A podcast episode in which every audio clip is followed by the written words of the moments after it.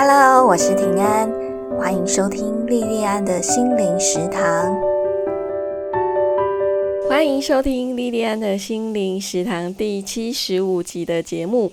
在这几集的节目，你可能都会听到那个背景音有那个就是嗡的声音哦，那个是蝉鸣哦，夏天的蝉鸣哦。因为我都是一大早起来在书房录音哦。书房的外面是一小片森林，所以在夏天的时候，白天会有蝉叫的声音，晚上会有虫鸣哦。那这个跟大家说明一下哦。好，我们现在开始正式进入我们的节目。想先请问大家，如果有一份工作的薪水很高，可是工作内容跟你的价值观完全相反？你会去做这份工作吗？或者是说，我们讲一个更常见的状况是，如果工作上你的老板给你的某份工作，他这个工作的内容是你没有办法认同的，跟你的价值观是完全相悖的，那你会怎么做？给你一二三三个选项哦。第一个，你还是会跟平常一样很认真的去做这份你心里面不能认同，可是老板交代的工作，因为没办法，这就是工作。第二个，敷衍过去，随便做个样子，给个交代就好。那第三，直接跟你的老板拒绝，你会选哪一个呢？会问这个问题，当然是跟今天要分享的电影有关哦。今天要分享的电影是二零零八年上映的《为爱朗读》。《为爱朗读》这一部片的片名很容易会让人误以为是一个浪漫爱情片哦。我在看这部电影之前，我的确就是以为它是一个浪漫爱情片哦。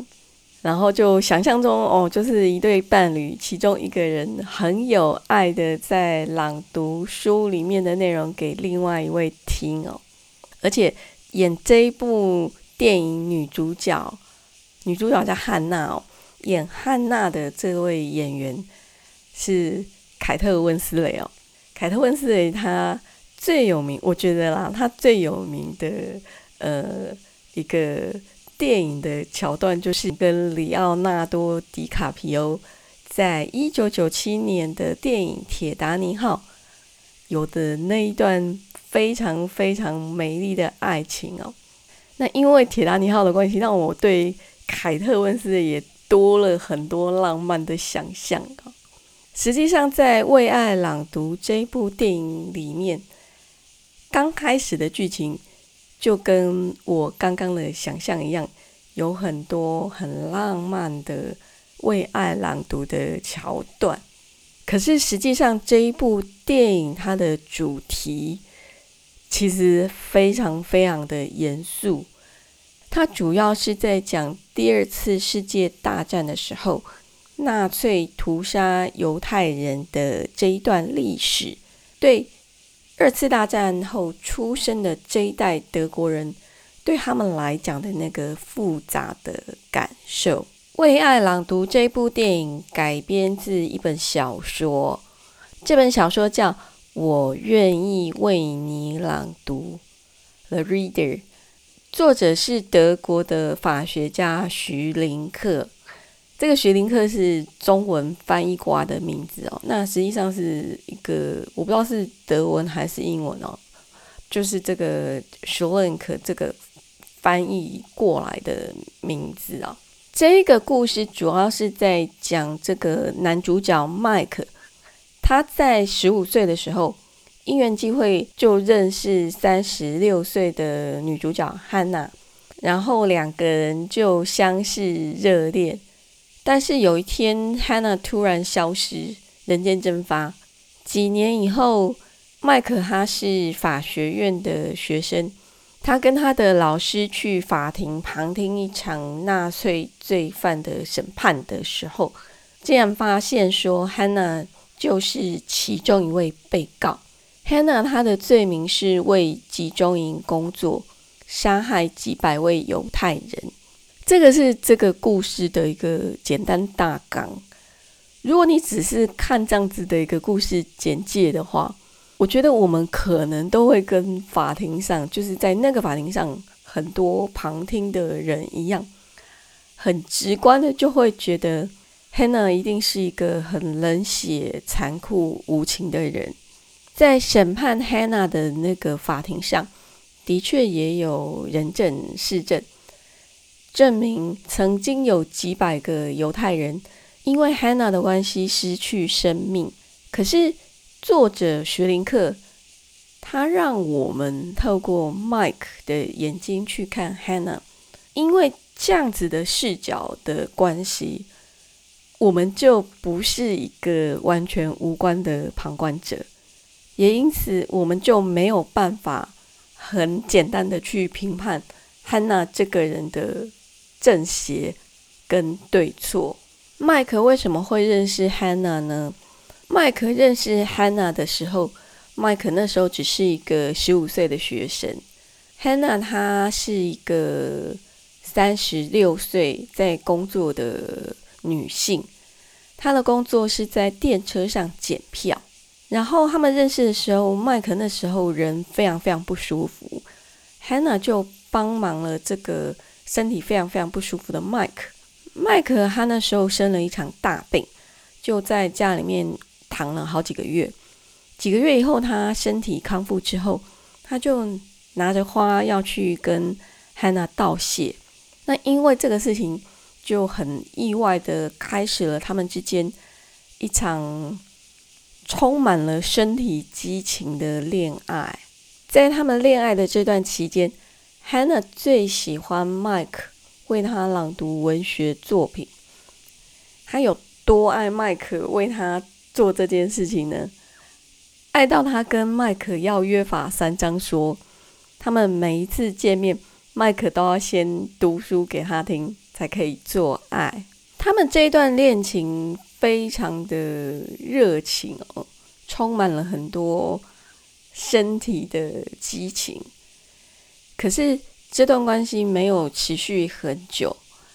几个月以后，Hannah 的主管对 Hannah 说：“他把工作做得非常非常好，公司要调他去办公室当内勤。”你想想看哦，如果我们是 Hannah。在这个时候，哎，主管说要升迁，一定会觉得这是很好的机会，对不对？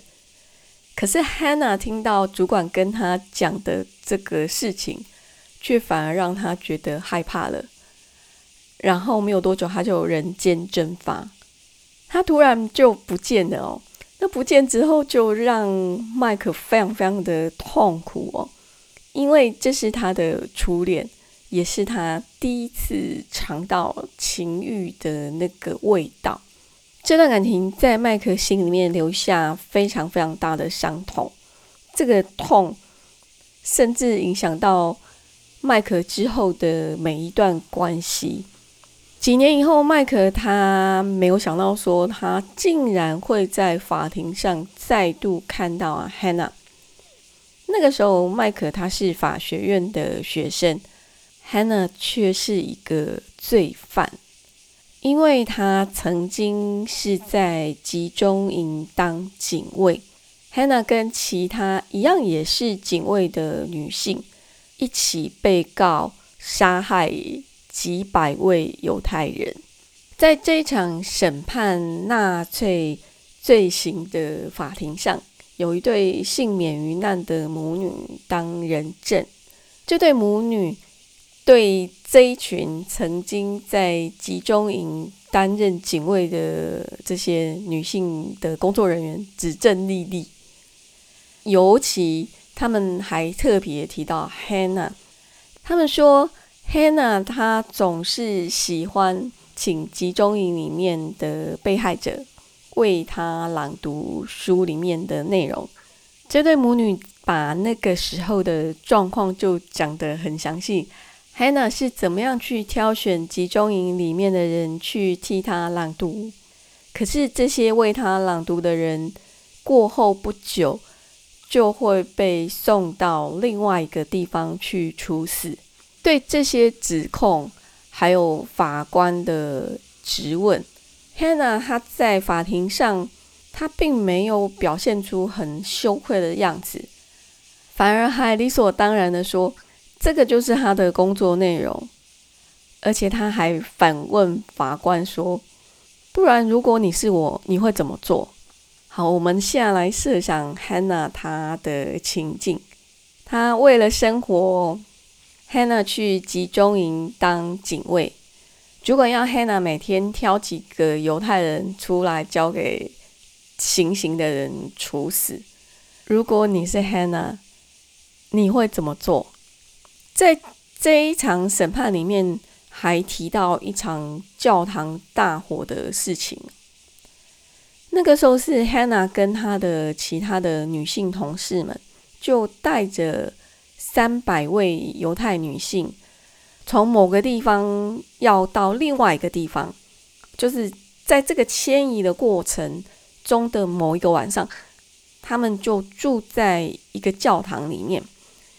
那天晚上，这个教堂发生火灾。Hannah 跟她的同事就被控告说，他们故意不开那个教堂的门，让这三百个犹太女性没有办法逃出去，在这场火灾里面活活被烧死。对这个事情哦，Hannah 也是很义正辞严的就去回应来出庭的这个证人母女还有法官说，他不能开门啊。因为他的工作就是在看管这些集中营的犹太人。那时候发生大火，导致整个场面非常非常混乱。如果他把门开了，这些人跑走了，他要怎么办？这个是针对教堂事件，Hannah 他的辩解跟他的态度哦。Hannah 去集中营担任警卫之前，我们刚刚有讲过，他是在担任电车的检票员。他在当检票员的时候，老板就说他是一个非常非常尽责的员工，把工作做得非常非常好。我在想，他在集中营当警卫的时候，他应该也是一个很认真、很负责、很得到老板肯定的一个员工。工作上认真负责，理论上是好事，可是。如果这一份工作，他的工作内容是会伤害到生命，或者是他的工作内容是欺骗，让人家失去身家财产呢？假如你现在失业，上有老下有小要养，可是诈骗公司愿意付你很高的薪水，那你会愿意去做这一份工作吗？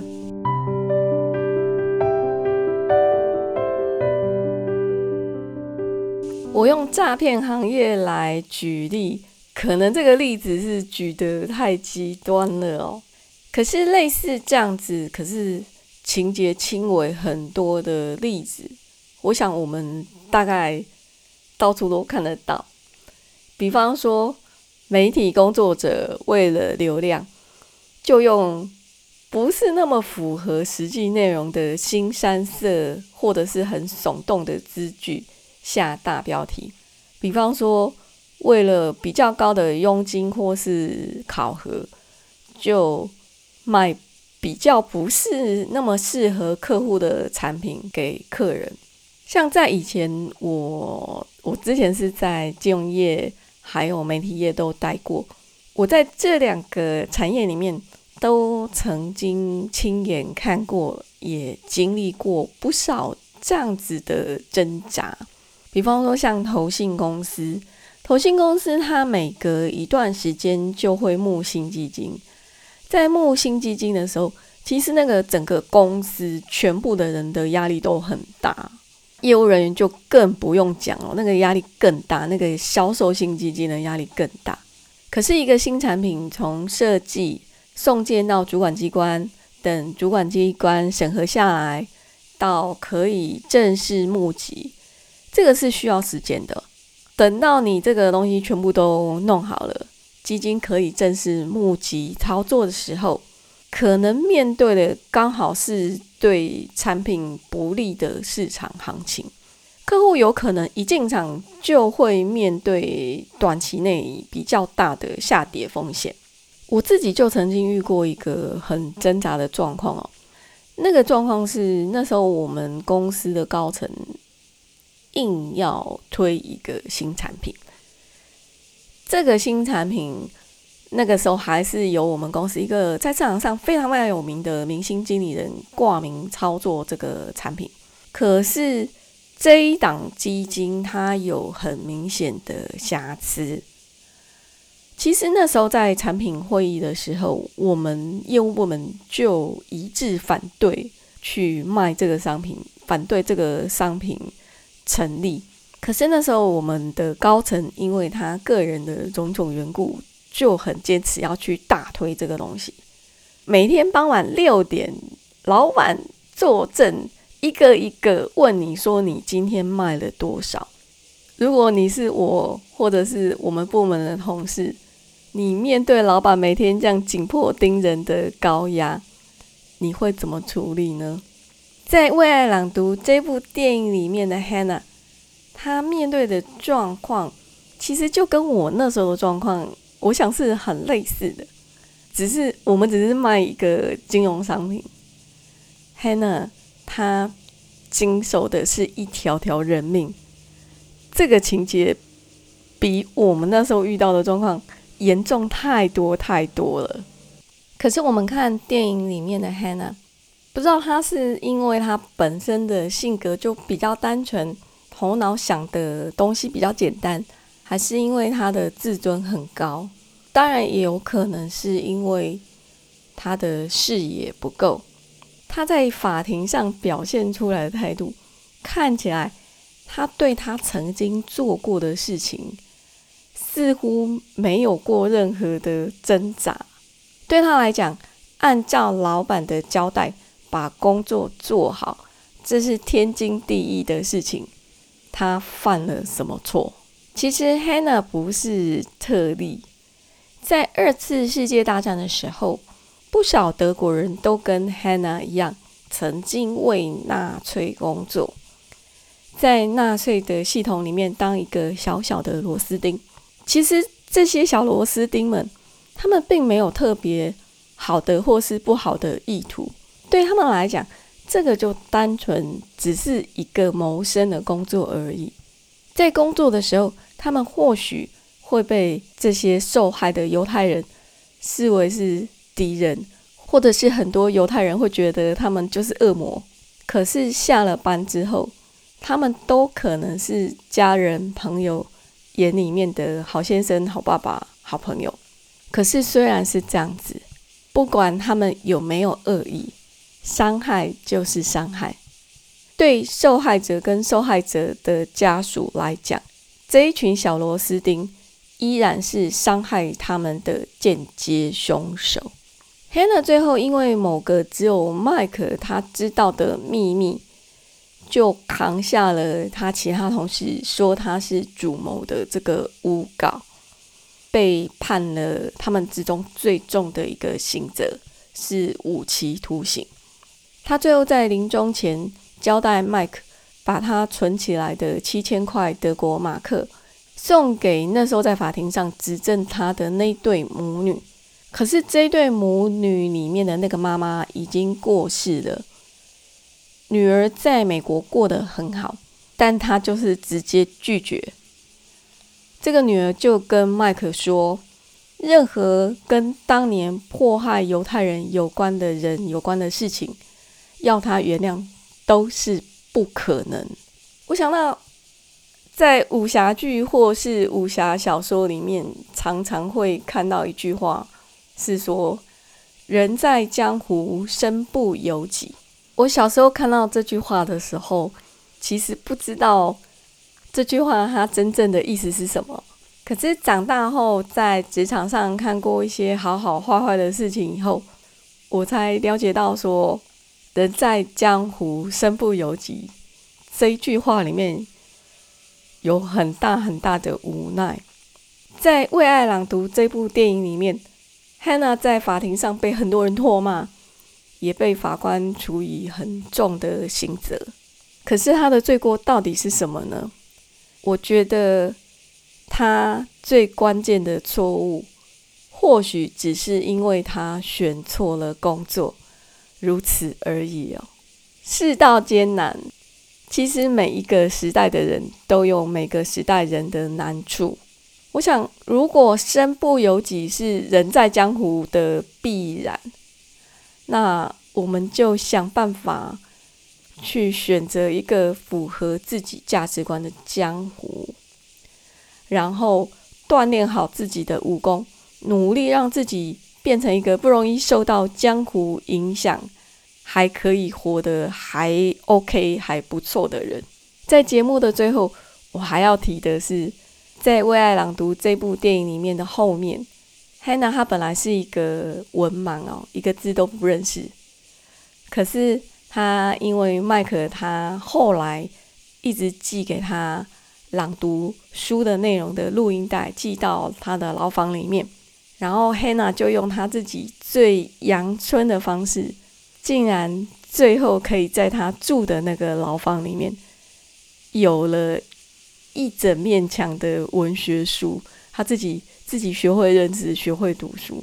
我看到这边的时候，就真的会对 Hannah 这个人觉得很佩服、很赞叹，可是也觉得非常非常感慨哦。这部电影《为爱朗读》，我就分享到这边。